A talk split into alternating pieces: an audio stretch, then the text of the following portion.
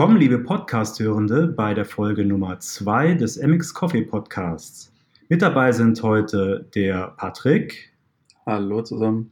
Der Stefan. Hallo. Und ich, der Robert. In diesem Podcast sprechen wir über News und Anekdoten rund um das Thema Softwareentwicklung für iOS, Android sowie Augmented und Virtual Reality. Ähm, mit dabei ist der Patrick. Der Patrick ist iOS-Softwareentwickler und, was viele noch nicht wissen, er ist äh, ja, äh, leidenschaftlicher Hobby-DJ, glaube ich. Ich weiß nicht, ob du das auch für Geld machst, aber auf jeden Fall machst du deine DJ-Tätigkeit auf jeder Firmenveranstaltung, die wir haben. Jawohl. Ähm, das ist richtig. Äh, dieses Jahr zwar leider nicht, äh, wegen Corona bedingt, aber hoffentlich ab nächstes Jahr wieder. Genau, dann ist der Stefan auch noch dabei, ist einer unserer Java-Architekten und äh, auch begeisterter 360-Grad-Fotograf und außerdem riesiger Halloween-Fan.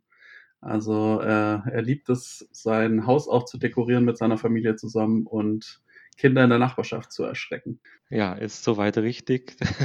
Das Erschrecken passiert immer ganz von selber, da müssen wir gar nichts dafür tun. Der Robert ist auch dabei, ist einer unserer VR-Architekten. Dem seine Katze ist allerdings noch nicht ganz so VR-affin und hält sich immer nicht an sein Guardian daheim, wenn der Robert sich in VR aufhält. Genau, das ist vor allem besonders äh, unangenehm, wenn ich irgendwelche Gruselspiele spiele und es plötzlich eiskalt oder wuschig um meine Beine streicht. Aber wir bleiben direkt, direkt beim Thema VR, denn heute geht es um die Oculus Quest 2. Jetzt ist natürlich nicht jeder total tief drin, deswegen möchte ich mal kurz so die The History of the Quest erzählen und mal ein bisschen ganz hinten anfangen. Was ist eigentlich eine VR-Brille? Was ist eigentlich eine Oculus Quest? Und eine VR-Brille kann man sich einfach vorstellen, wie ich beschreibe es immer gerne als Taucherbrille mit eingebautem Display. Das beschreibt auch schon so ein bisschen den Formfaktor.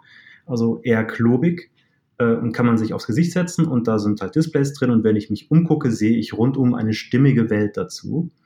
Und so die ersten, die das so richtig mal, ja, äh, mal so hingekriegt haben, dass man das wirklich als Normalmensch benutzen kann, das war eben Oculus. Die Firma Oculus, die hat sich so 2012 gegründet in Kalifornien und äh, die haben da selber kein Startkapital großes gehabt, sondern haben gedacht, wir machen mal eine Kickstarter-Kampagne. Der Ziel war so eine Viertelmillion Dollar und 2,4 Millionen sind es dann geworden. Also es gab wohl einen Haufen Supporter.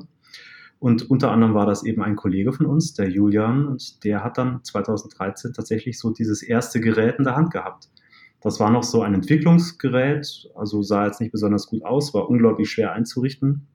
Aber mit diesen Entwicklungsgeräten haben wir dann sozusagen losgelegt und haben, ich kann es kaum glauben, es war 2014, so schon unsere ersten Showcases für VR gebaut. Und inzwischen äh, wurde dann aus Oculus in Wirklichkeit dann ein Kind von Facebook. Also Facebook hat Oculus gekauft und hat da nochmal ein bisschen Geld reingesteckt. Und 2016 kam dann die Oculus Rift raus. Endlich so, dieses erste Gerät, das wirklich kundenfähig war, sprich Plug and Play und äh, was so diesen Hype lostreten sollte auf den wir immer noch warten, ja, diesen großen VR-Hype.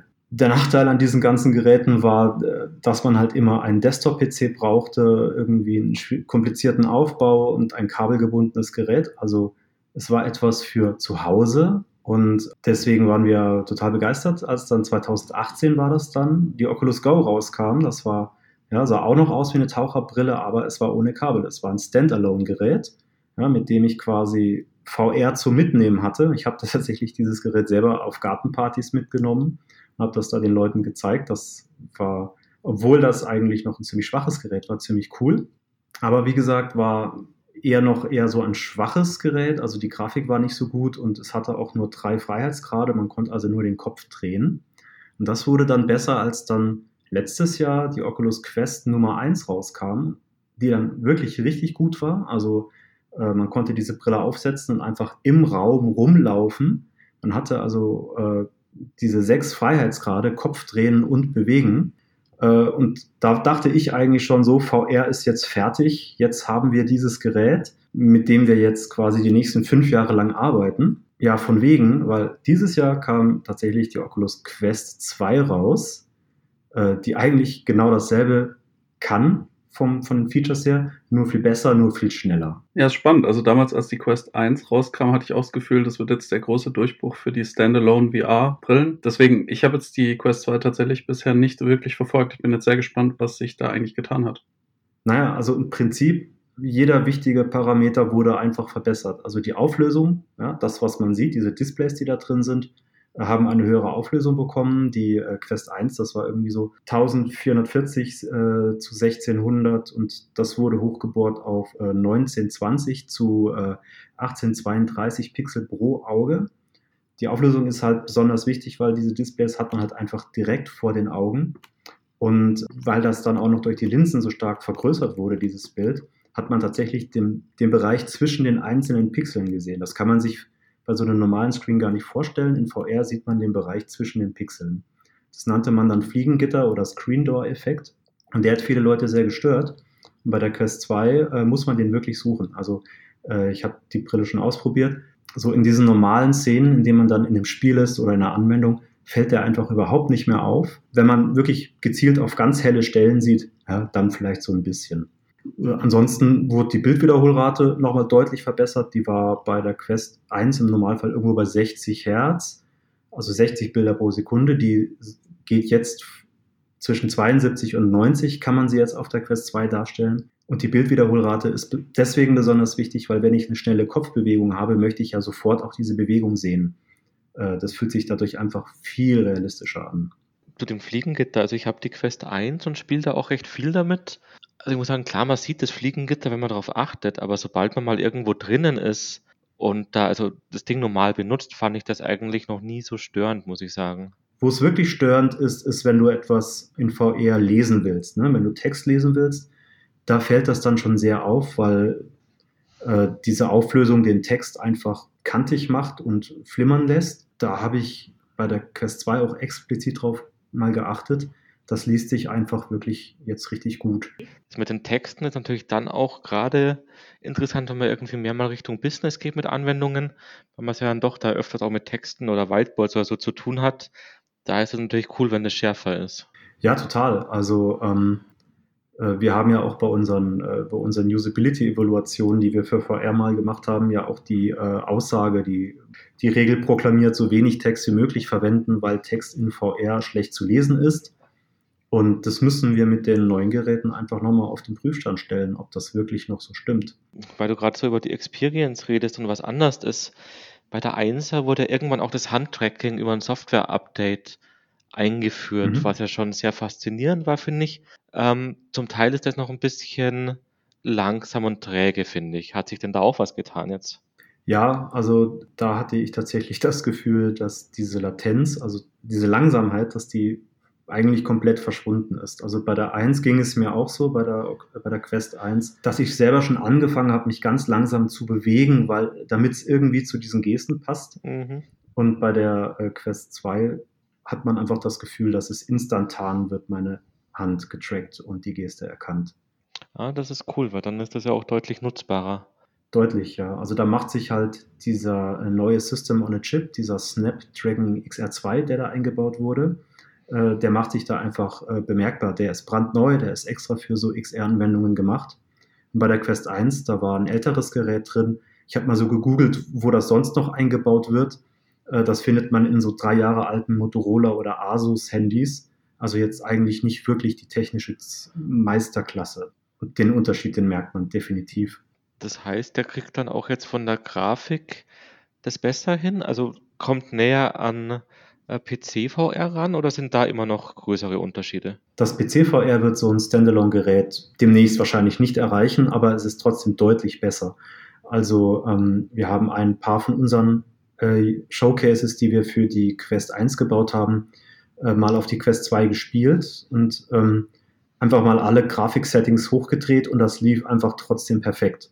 Oh. Und äh, wir haben sehr viel optimiert für die Quest 1, damit wir irgendwie diese 60 Frames pro Sekunde erreichen. Die 72 haben wir schon gar nicht angepeilt. Und auf der Quest 2 lief das Ding halt einfach sofort. Und da, wir haben es nicht ausgereizt, ja, aber das müssten wir beim nächsten Showcase einfach mal machen und da mal die nächste, nächste Hürde ausreizen und gucken, wie viel können wir da eigentlich grafisch draufballern auf die, äh, auf die Anwendung, äh, bis wir dann mal an diesen 90 her. Ja, das hört sich ja echt super an. Das scheint ja ein ziemlich cooles Upgrade zu sein. Ne? Gibt es jetzt irgendwas, was nicht so toll ist? Ja, also die Quest 1 die war vom Produktdesign her, also von der Art und Weise, wie sich das Gerät anfühlt, wie es aussieht, welche Hardware-Feature es hat, war die schon klasse. Also die war, die hatte so einen Stoffüberzug, äh, der Headstrap, also das, was man, womit man sich die Brille über den Kopf zieht, das hat sich ganz gut angefühlt. Und die Quest 2, die fällt da deutlich ab. Also die besteht vom Gefühl her einfach nur komplett aus Plastik. Diese Kopfbefestigung äh, ist auch nicht so toll. Da kann man sich zwar eine bessere kaufen, aber die kostet dann wieder 50 Euro. Der Augenabstand, also die Brille, hat ja zwei Linsen und die muss man justieren, damit das Licht der Displays genau in die Augen reinfällt. Der Augenabstand kann nicht mehr kontinuierlich, sondern nur in drei Stufen eingestellt werden. Also da wurde deutlich gespart. Das hat dann aber auch den Effekt, dass das Gerät einfach, obwohl es viel, viel bessere Specs hat, genau dasselbe kostet wie die Version 1. Ja, ein bisschen teurer, aber eigentlich nicht relevant. Also wir sind da im Bereich von 350 bis 450 Euro je nach Speicherausstattung. Das ist einfach ein super Angebot. Und da nehme ich persönlich sehr, sehr gerne die, die, äh, ja, die schlechtere Haptik beim Anfassen, nehme ich da gerne in Kauf. Ja, finde ich jetzt auch wichtiger, dass dann die Leistung besser ist. Man, Wenn man sie denn hat, ja. Ja, genau. Ich habe ja schon, die ist ja nicht so leicht zu bekommen in Deutschland. Schon viel gehört, dass man die über Frankreich bestellen muss, weil Deutschland wird sie nicht verkauft. Woran liegt denn das? Weißt du da Näheres drüber? Ja, also, also im Prinzip ist sie sehr einfach zu bekommen. Man bestellt sie einfach bei Amazon, aber eben nicht bei Amazon Deutschland, sondern bei Amazon Frankreich oder Österreich, weil einfach äh, Facebook, ja, der Hersteller ist jetzt ganz offiziell Facebook von diesem äh, Produkt, das Gerät in Deutschland nicht verkaufen will, weil Facebook macht etwas, das nicht erlaubt ist in Deutschland, nämlich Facebook zwingt die Nutzer der Oculus Quest, sich mit einem Facebook-Account dort anzumelden. Und das bedeutet, dass Facebook das Produkt Oculus Quest koppelt an, die, äh, an den Besitz eines, äh, eines Facebook-Accounts. Und das äh, ist nicht erlaubt, weil das bedeutet ja so viel wie, wenn du Produkt B benutzen willst, musst du auch Produkt A benutzen. Und das darf man in Deutschland nicht. Und da hat sich bei Facebook dann jemand hingesetzt und hat offenbar beschlossen, dass äh, sie jetzt gar nicht in diesen Graubereich reingehen wollen, sondern erstmal mit den zuständigen Behörden klären wollen, wie man in diesem Fall jetzt arbeitet. Für uns heißt das, wir können sie in Deutschland nicht kaufen. Es ist uns aber nicht verboten, sie irgendwo anders zu kaufen. Okay, das heißt, also wenn ich das Gerät irgendwo herkriege, ich habe dann kein Problem, das in Deutschland in Betrieb zu nehmen. Also das wird dann nicht nochmal geprüft, wo sich das befindet. Nein, gar nicht. Okay. Also das ist dem Gerät komplett egal. Okay. Wäre ja auch komisch, also sonst könnte ja jemand, der in Frankreich ein Gerät kauft, Franzose ist und in Deutschland Urlaub macht, dort seine Brille nicht verwenden. Das wäre ja nicht äh, vermittelbar. Ja, ja, das stimmt. Und also wenn ich es richtig verstehe, kann man es dann ja ohne Facebook-Account auch gar nicht benutzen, oder? Also wenn ich so als ganz normaler Nutzer die Brille verwenden will, dann brauche ich einen Facebook-Account. Das geht nicht anders. Das ist quasi die Realisierung des Ziels, das Facebook damals hatte, als es Oculus gekauft hat, äh, ein Produkt zu haben, das so attraktiv ist, dass die Menschen sich dafür einen Facebook-Account holen. Natürlich kann man sich jetzt einen Facebook-Account anlegen, ja klar. Man kann natürlich sagen, hey, ich lege mir einfach einen Fake-Account an, beispielsweise, wenn ich jetzt aus irgendwelchen Vorsichtsgründen nicht will, dass Facebook meinen echten Account mit meiner echten Brille verdongelt. Das kann man machen. Es kann halt passieren, dass Facebook diesen Fake-Account als solchen erkennt und dann sperrt. Das ist wohl, wohl passiert. Also Menschen haben sich da Accounts angelegt, sofort mit der Brille verbunden und den Account danach nie wieder verwendet.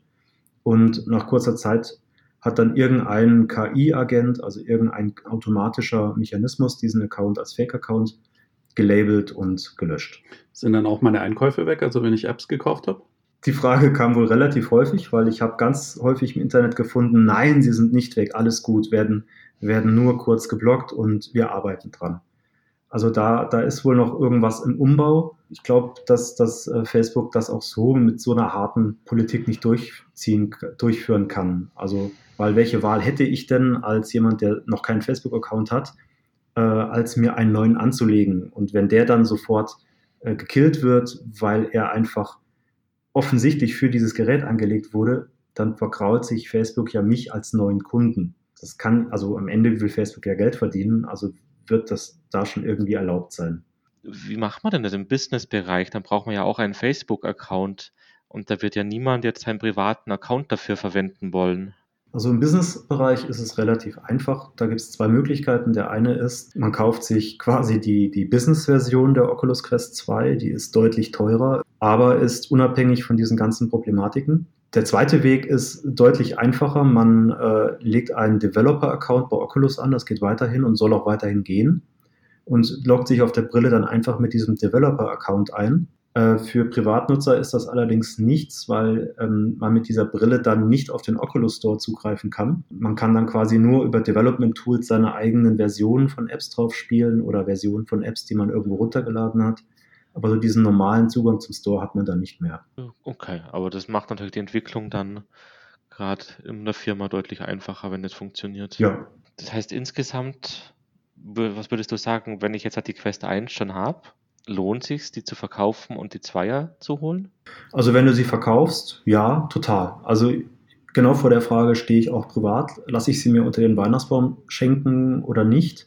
Ja, also ähm, jein, ja, also ich glaube, was ein bisschen ein strategischer Fehler war, ist die Quest 2 so schnell nach der Quest 1 rauszubringen. Ja, ich bin da so ein, äh, ich habe auch noch meine ganzen alten Handys, ich benutze die, bis sie kaputt sind und ich bringe es nicht übers Herz, diese Brille jetzt auszusondern. Das heißt, ich werde vielleicht noch ein Jahr warten, aber von der Technik her, wenn jemand mal mit einer VR-Brille anfangen will oder so, sofort. Also es bleibt weiterhin die absolute Kaufempfehlung, wenn jemand fragt, was für eine VR-Brille sollte ich mir holen. Ja, also Standalone gibt es nichts Besseres. Und es, ich denke, also VR wird sich, glaube ich, generell in Richtung Standalone entwickeln, weil wenn ich mir überlege, was für ein Aufwand das war, früher äh, unsere Showcases bei Kunden zu zeigen beispielsweise, der Aufwand, diesen Rechner dahin zu stellen, das Tracking einzurichten, da geht mal locker eine Stunde, äh, eine halbe Stunde drauf. Mit der Standalone-Brille ist das in fünf Minuten erledigt. Ja, das ist, hat, ist tatsächlich das Thema, was mich davon abgehalten hat, bisher sowas wie PlayStation VR zu kaufen, weil ich echt mein Wohnzimmer nicht voll, voller Kabel haben möchte. Und äh, ja. das ist schon ein riesen, riesen Vorteil. Ja, das ist wirklich so, ja. Also ich habe auch äh, die Quest auch schon, wie gesagt, auf Gartenpartys mitgenommen. Das war der Renner, ja. Ja, das glaube ich. Ja, ich bin Fanboy, ich gebe es zu.